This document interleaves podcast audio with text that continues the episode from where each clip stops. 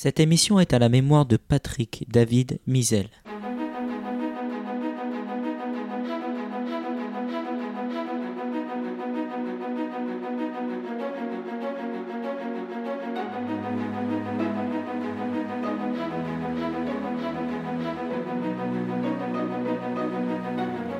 Précédemment, dans Korach.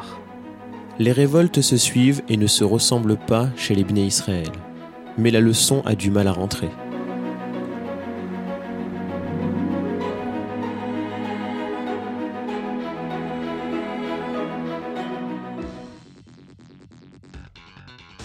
Vous êtes sur rosedemiel.fr, c'est le 35e podcast hebdomadaire, ou presque, on va dire. Roukat, euh, ici Jonathan Debache. Aujourd'hui, j'enregistre avec Raphaël Benizri Bonsoir. et Olivier Chamoula. Salut à tous Eh bien, messieurs, soyez les bienvenus pour cette nouvelle session d'enregistrement extraordinaire, magnifique, juste après Shabbat.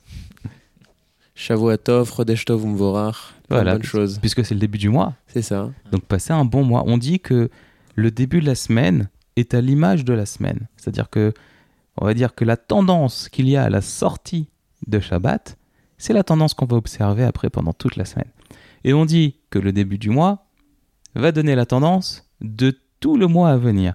Donc je sais pas vous, moi j'ai une super grosse pression parce que si on réussit bien ce podcast, ça veut dire que pendant un mois entier, pendant une semaine, on va, on va tout réussir.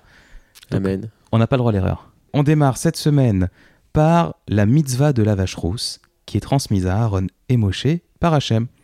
Alors, c'est une mitzvah qui est absolument incompréhensible.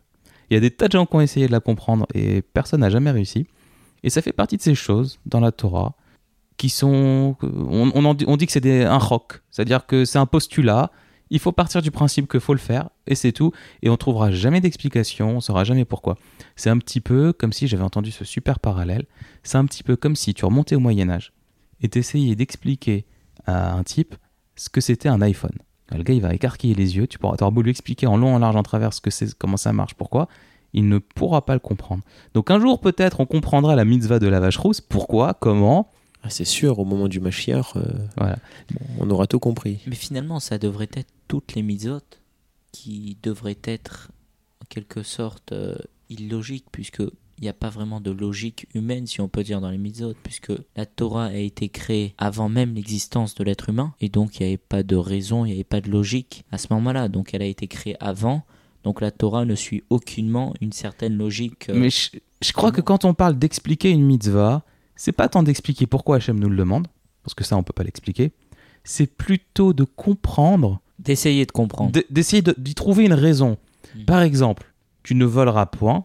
Aujourd'hui, c'est quelque chose qui est communément admis par l'ensemble des, des civilisations euh, modernes. C'est rationnel. Voilà, c'est rationnel. Quoique, on vole pas, rationnel, mais bon. on Par vole exemple, pas. on va te dire ne tue pas. Pour Ouais. nous, ça a l'air logique, mais si tu réfléchis bien, peut-être on tue pas parce qu'on a peur de tuer par rapport à la, lég- à la législation, par rapport à l'État, on sait que c'est sévèrement puni. Peut-être le gars ne Non, tue mais- pas pour cette raison. Non, mais aujourd'hui, aujourd'hui, la plupart des gens comprennent que tuer, c'est mal, que prendre la vie d'une autre personne, c'est mal. Donc, quand la. Torah te dit ne tue pas, tu dis oui, bah, je comprends pourquoi, je comprends pourquoi. Est-ce que maintenant c'est la raison pour laquelle Hachem te le dit? Ça, c'est une autre question. Il y a plusieurs réponses à cela. Tu sais, euh, il y a un passage connu dans la Gemara, Rabbi Hanania ben Omer, Hatsa Akadosh etc. On dit que Akadosh Baruch il nous aime tellement que c'est pour ça qu'il a ajouté plein de mitzvot, tu sais, qui s'expliquent, qui sont logiques, que de toute façon on aurait faites, mais finalement, euh, par exemple, ne pas voler, ne pas tuer, respecter son père et sa mère, toutes ces choses-là qui sont logiques et qu'on aurait fait de toute façon, ce sont des mitzvot pour que justement pouvoir acquérir des, mérites, c'est ça. En fait, ce que tu es en train de dire, c'est que la vie aujourd'hui, on la joue en niveau facile. Ouais, si on veut, mais C'est un petit peu comme si dans Super Mario Bros, à chaque pas que tu faisais, il y avait une pièce qui sortait, qui, qui voilà. ouais, mais c'est un pas quand même. C'est un pas, voilà. Mais t'as plus besoin de faire d'efforts. Il Ouais. y a plus besoin de grimper tout en haut euh, du château pour aller en attraper une. Bon, Bon, même si tu peux le faire, si t'as envie. Hein. mais je, je pense que même quand bien même les mitzvot rationnels sont, on peut, on peut les comprendre, elles ont quand même leur, leur petit côté euh, irrationnel euh, et leur grandeur vis-à-vis de Dieu Bien sûr. et que euh, Par exemple, ne pas tuer, c'est un peu une idée euh, contemporaine. Si on prend ça il y a quelques siècles, peut-être c'était normal pour une question d'honneur ou quoi, éventuellement. Ça de dépend des faire un civilisations. combat Ça avec dépend. quelqu'un. C'est Ouais. ça, ça dépend des civilisations. Donc c'est pas une logique. euh, Oui, c'est pas, c'est pas une logique. euh, C'est pas une logique universelle. C'est ça. Que tu es en train de dire. Je suis d'accord. Ceci dit, ça fait déjà 5 minutes qu'on est en train de philosopher. Alors, je sais que tu passes le bac philo dans pas longtemps. Si. D'ailleurs, on en profite pour souhaiter à tous nos auditeurs qui préparent des examens, qui viennent d'en passer ou qui sont en plein dedans. Voilà, on vous souhaite beaucoup de réussite et euh, beaucoup de mazal dans ce que vous faites. Amen. Beaucoup de bonnes choses. Allez, maintenant on démarre pour de vrai. Donc la vache rousse. En quoi ça consiste? Donc c'était une vache qui était intégralement rousse. Il n'y avait pas un poil qui n'était pas roux. Il fallait que cette vache n'ait jamais travaillé et bien sûr qu'elle soit exempte de tout défaut. Tout défaut physique, hein, puisque euh, on ne faisait pas la causette pour savoir ce qu'elle pensait de la politique. Elle devait être immolée par Éléazar. On rappelle que Éléazar c'était le fils d'Aaron.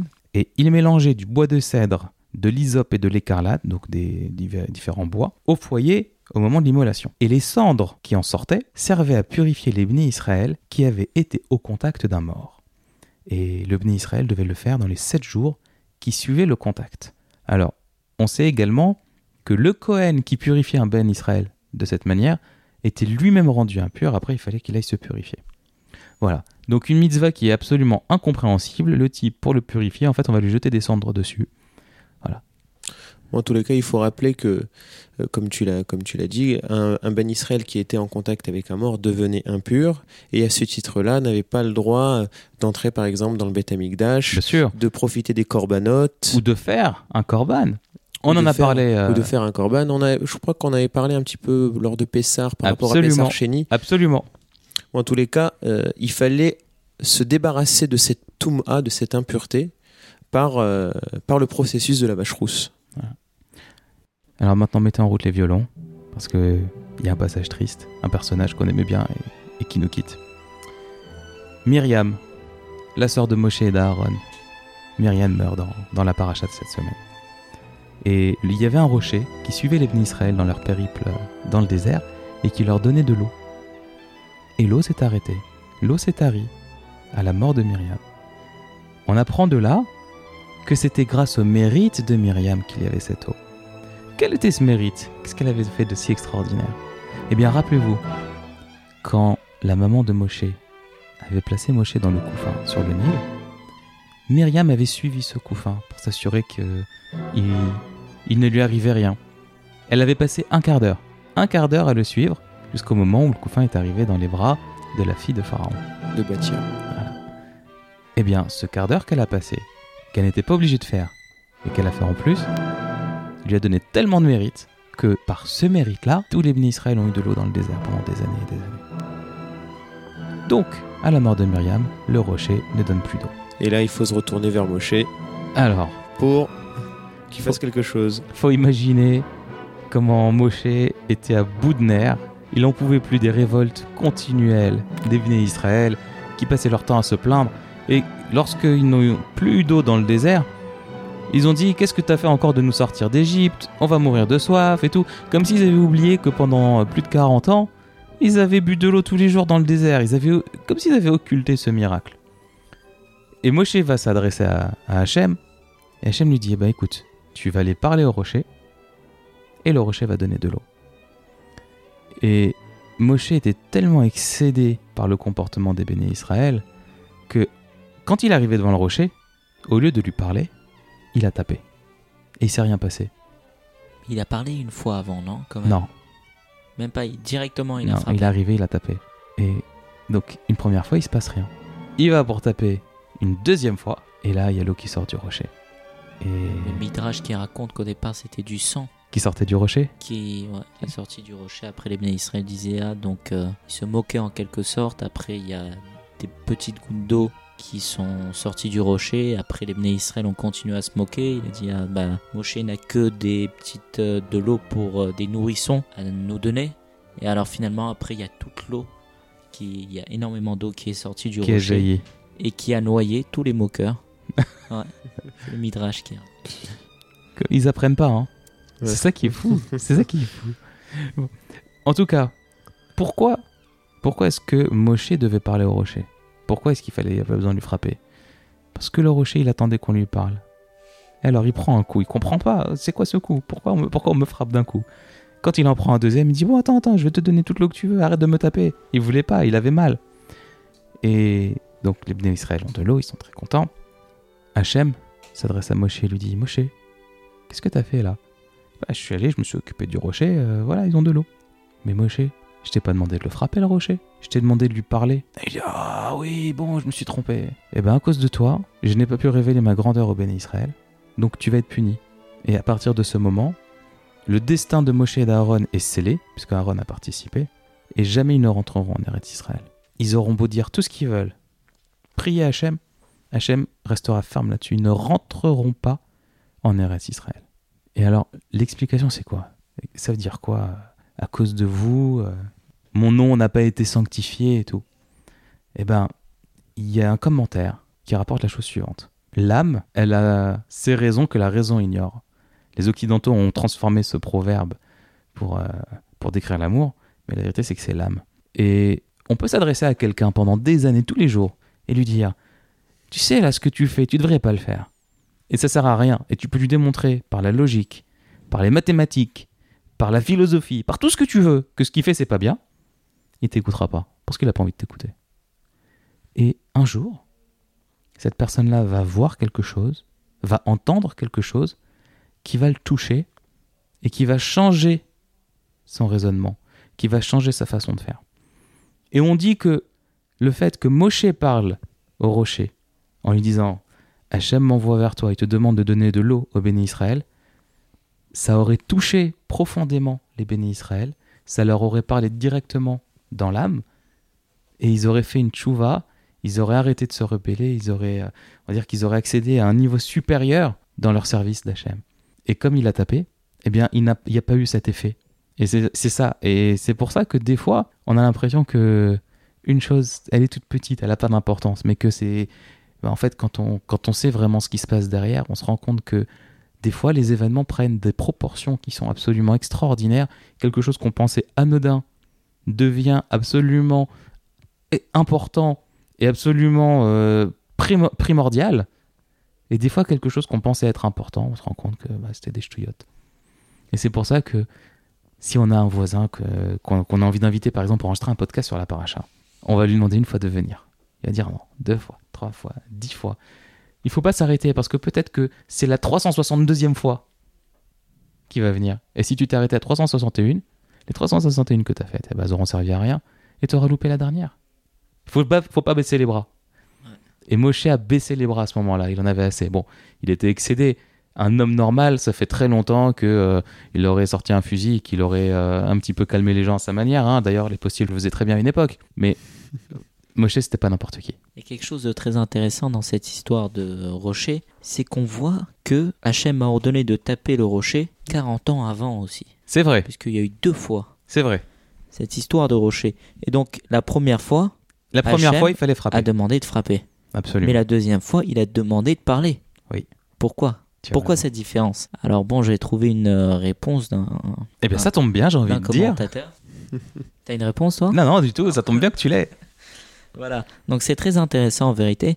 C'est que la deuxième fois qu'Hachem a demandé, c'était 40 ans après que les Béné Israël soient sortis du désert. Et donc, ils avaient déjà reçu la Torah. Et donc, finalement, ils avaient un bagage. Ils avaient un trésor précieux. Et donc, ils devaient être dignes de ce trésor. Ils avaient une dignité à respecter. Et donc, ils pouvaient en quelque sorte parler. C'est pas par le simple geste, par le simple fait de frapper qu'ils allaient obtenir quelque chose. C'était des gens en quelque sorte civilisés maintenant qu'ils avaient la Torah. C'est des érudits. Voilà, des érudits. Donc il fallait parler. Mais la première fois, ils venaient de sortir de Mitzraïm, donc de l'esclavage en quelque sorte, et donc euh, pas en quelque sorte, hein, tu peux le de dire. L'esclavage, hein. l'esclavage. Et donc euh, ils étaient un peu euh, au stade, on va dire, un peu sauvage. Et ils étaient un petit peu bruts de décoffrage, c'est ça que tu veux dire? Ils sortent d'une condition d'esclave, et donc peut-être leur seule manière de s'exprimer la plus la plus facile et la plus acceptée, c'est un peu les gestes.